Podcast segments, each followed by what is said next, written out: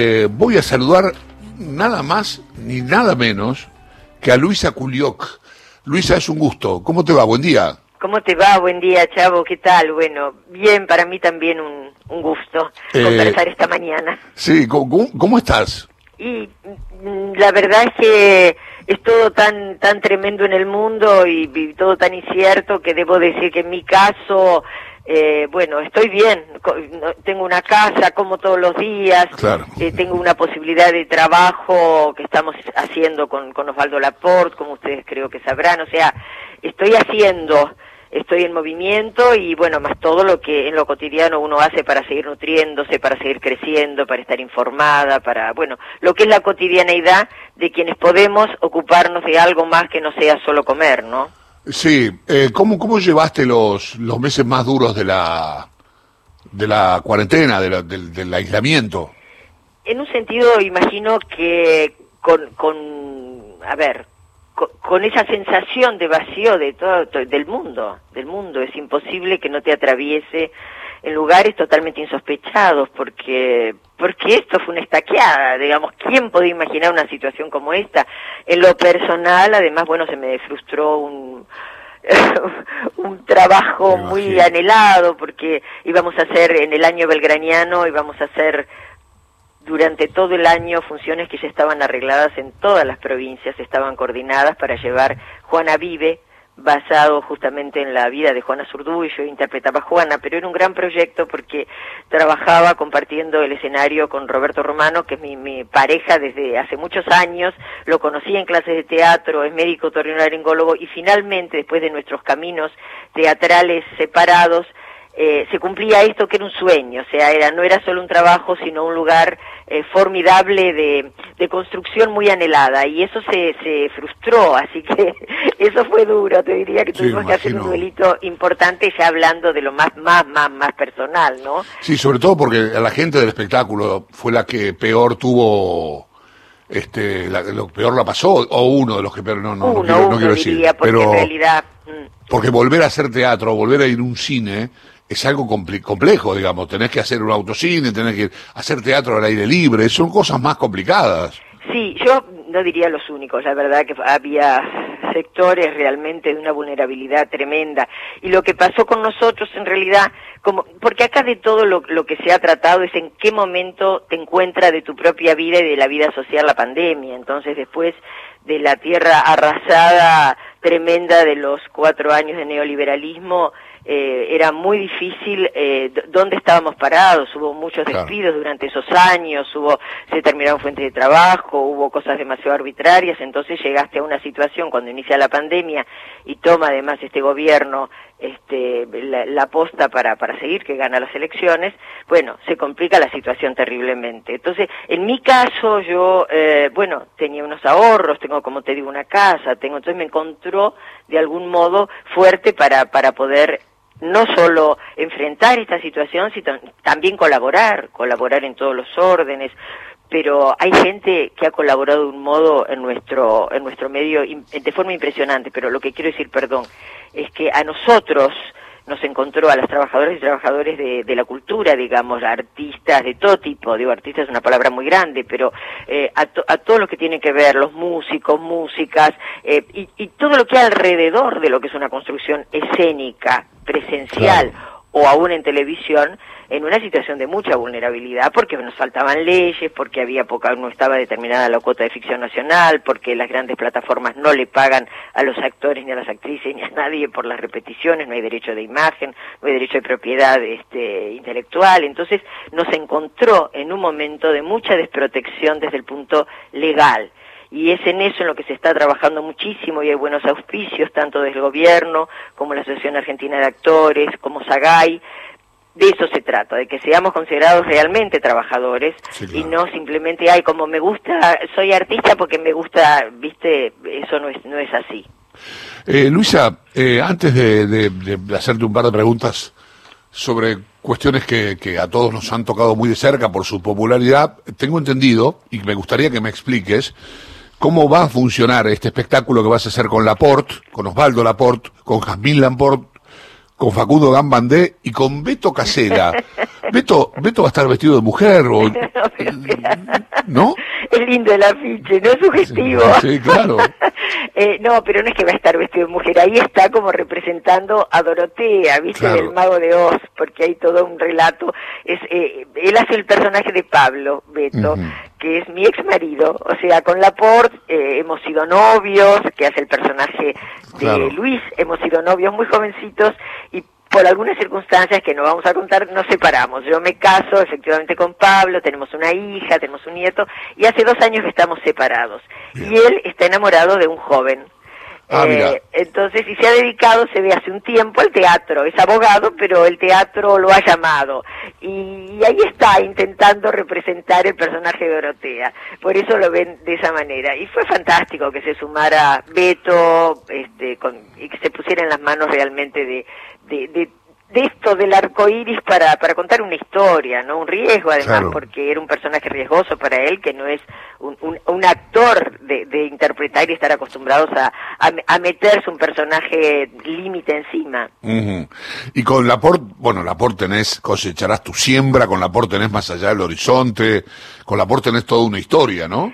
Y bueno, sí, en realidad cuando me llama Osvaldo, lo, lo que le resuena es eso, es reencontrar aquella magia que había entre nosotros y, y esa suerte de contagio con el público que hacía 26 años, creo 27, que habíamos terminado, ¿no? Que fue, sí, en el 93 fue más allá del horizonte y, y quería retomar algo de aquella de aquellos sentires, ¿no? De que- qué pasó en aquel momento. Y bueno, y la vida nos fue llevando a los dos por caminos eh, Claro. afortunadamente muy buenos de crecimientos y de logros, pero siempre quedó como flotando este deseo de los dos de, de volver a estar juntos y se dio ahora, se dio ahora en este momento en que todo está tan limitado y eh, se sumó a una productora, forma parte de una nueva productora que se llama Teatro Play, él está como director artístico y dirigió esto que es Detrás del Arco Iris por streaming, o sea, una experiencia Qué loco eso, voy a- lo, voy a, lo voy a ver de curioso. No, y además porque están ustedes que son muy grosos, pero lo voy a ver. Velo, pero además vas a ver que se descorre bastante de lo que hasta ahora, por lo menos hemos visto con lo difícil que era hacer trabajos por streaming y se ha volcado toda la comunidad artística a tratar de hacer cosas por streaming porque era la posibilidad de seguir contando, de seguir creando y también de recibir algún dinero a través de venta de entradas, ¿no? Nosotros en este caso eh, eh, hemos ensayado mucho porque es una propuesta muy compleja técnicamente y además con la historia que narra, dura una hora y veinte más o menos, Eh, es como una hora de teatro, una película, eh, es una cosa Sí, esto te iba a preguntar, ¿cómo funciona?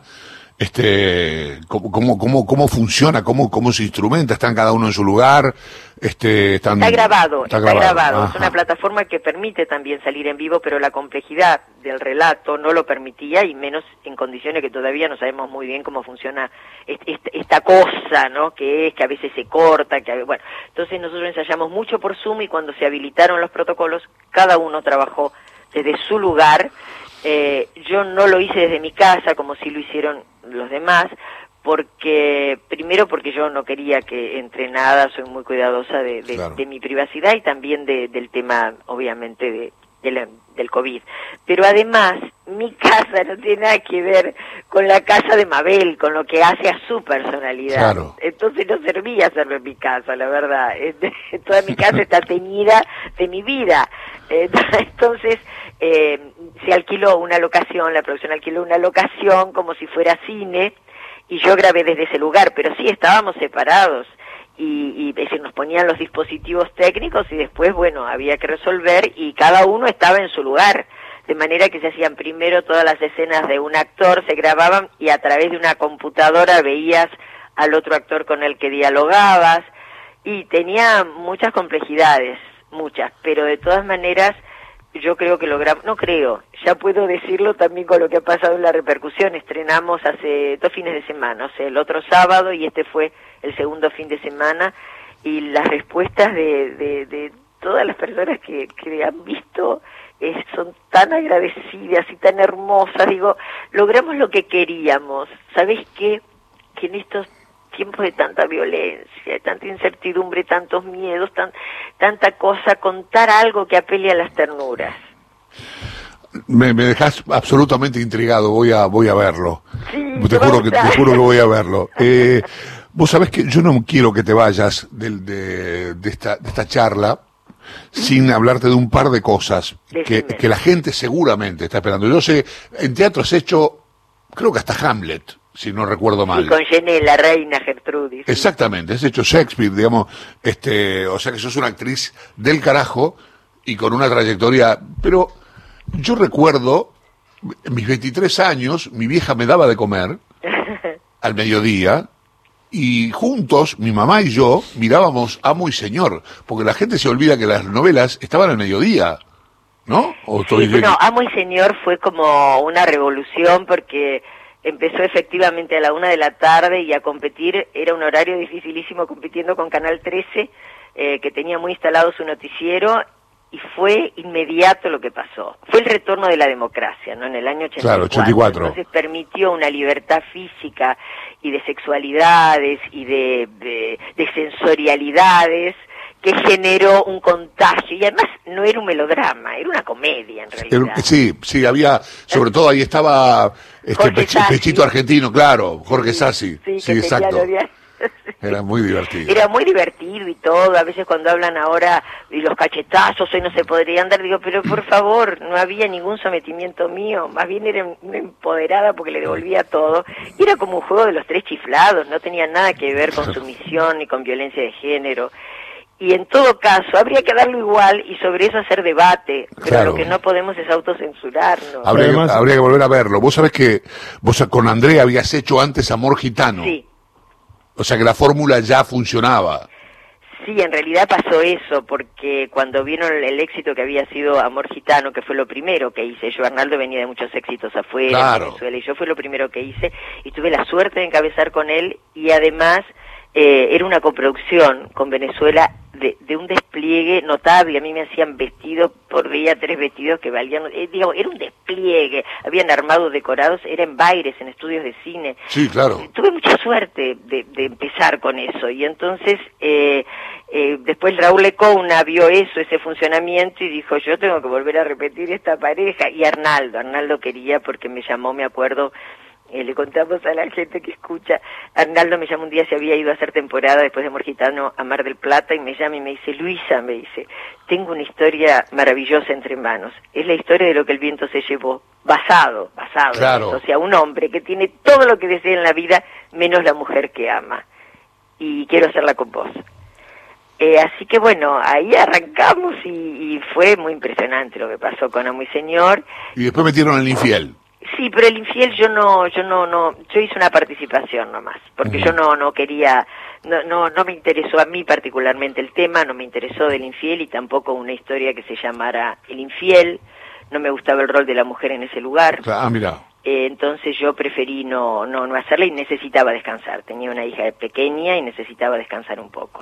¿Qué, qué tenía, perdón, eh, este, déjame un segundo profundizar aquí, qué tenía la historia, yo no me acuerdo, sé que estaba Hernando Andrés, por supuesto, este, ¿qué tenía la historia que a vos no te cerraba? No, bueno, eso tendría que hablarlo con él, pero en principio era un lugar de la mujer, él era, creo, un comandante de a bordo, y supongo que tenía Esto fue el 86, 1986 ¿Eh? fue esto. No, 85. ah, bueno. 85. Yo en 1986 hice Venganza de Mujer. Bien, con Taibo. Con Taibo, que era la correntina, este, muy interesante historia basada en Doña Bárbara que fue, fue la primera vez que Canal 9 hizo, eh, salió con exteriores, hicimos los títulos en, en, Entre Ríos, en el Palmar de Entre Ríos, en realidad sucedía en Corrientes la historia, y yo aprendí a hablar en correntino, no es una pavada, porque no quería ser cocoliche, y mi marido, que, que es médico, como te decía, eh, había, estaba haciendo también la residencia una médica de Corrientes, que me, me, enseñó a hablar, cómo se hablaba con la con la con la me enseñó a hablar para no hacer cocoliche y fue también fue fantástico, una novela con excelentes actores, fue hermosísimo. Así que no, a mí me, me a mí no me gustaba la legalidad del hombre que puede estar con muchas mujeres al mismo tiempo y da lo mismo este, cuando es un código totalmente desde el lugar más machista, digamos. Eso no me gustaba a mí en, el infiel, te diría. Si bien eran otros tiempos, yo siempre tuve, por eso a veces... no, pero hacerse estos planteos en esa época es todo, una, todo, un, adelanto, todo un adelanto. sí, a mí no, no, no, no me cerraba y estaba cansada. Entonces después sobre el final Raúl Lecona me pidió por favor que haga una participación. Este, yo soy amiga de Arnaldo y entonces hice esos dos meses que fueron, bueno, bien. Igual tuvieron un final que no fue el acordado, hubo algunos temitas con esa novela. Eh, Luisa, buen día, soy Néstor Espósito. Hola. A, a, propósito de esto que mencionabas del tema de los cachetazos, hay todo un mito, porque en el imaginario popular quedó que Arnaldo Alreste cacheteaba todos los programas y en realidad fueron muy poquitos los cachetazos.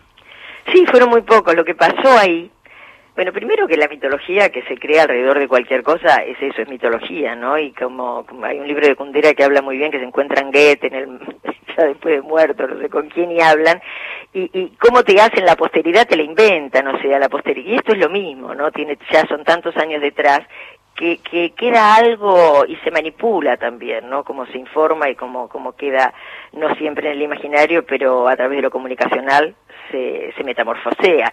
En ese momento, eh, cuando salimos al aire, como fue con muy poquito tiempo de antelación, decidió Raúl Lecona emular la cachetada de Gilda con Glenn Ford.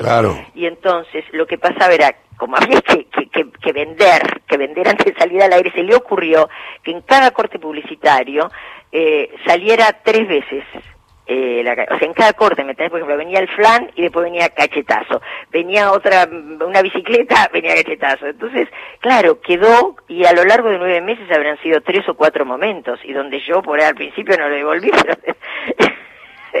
Hoy, mirándolo en retrospectiva, ¿aceptarías trabajar en una novela en la que apareciera una mujer cacheteada por un señor? Y yo pienso que yo aceptaría, eh, depende de lo que se cuente con ese cachetazo. Claro. En ese momento lo que se contaba tenía humor, tenía un lugar del juego, tenía ese vínculo de estos dos, y esta mujer, que era Victoria Escalante, no era ningún dechado de virtudes, porque ella decía que descendía de una familia de alcurnia y lo, lo vituperaba al personaje de Alonso Miranda y le hacía un acoso, un acoso mental y psíquico, diciéndole que él no valía nada. Claro. O sea, no, era, era par en cuanto a, a, eso, ¿entendés? No había un sometimiento. Entonces depende de lo que quieras contar y dónde pones el acento si pones los cachetazos. Bien, el cachetazo que nombraste de Glenn Ford a Rita Hayworth es en Gilda, ¿no? Que es el cachetazo más famoso. Incluso hay un disco de Cerú Girán donde se reproduce el sonido de esa conversación. Este, y que su esposa es una ¡pa! y le pega un sopapo. Bueno, pero Vos, me, dejaste pensando en esto que dijiste que era como los tres chiflados, que era este, como, como una, era cierto, era un paso de comedia. Luisa, eh, vamos a estar todos pendientes de, del estreno, ¿eh? del estreno de, de Detrás del Arco Iris. Sí, yo te agradezco. estreno no, no es estreno. No, pero sí, el estreno es como decir de esto que se estrenó, no importa, yo lo entiendo así, sí. Eh, estén porque es una buena manera, yo te digo, pongo mi, mi, mi pecho y mi fe firmando esto que hicimos, viendo lo que, que ha sucedido, lo que queríamos que pase, desde qué lugar nosotros gestamos esto que es eh, apelar a las ternuras que tenemos a veces muy escondidas y animarnos a hacer. A veces un dispositivo, y ya termino con los tiempos, no, dale. a veces un dispositivo como es una computadora, un teléfono, uno se comunica con los demás pero vende lo que quiere, viste, uno se muestra un poquito más arreglado, un poquito más esto, un poquito, digo, uno, y acá estos personajes están genuinos, se quieren encontrar con su pasado a partir de este presente sorpresivo que nos pasa a todos, están mirando una foto y dicen, uy, ¿qué será de la vida de tal?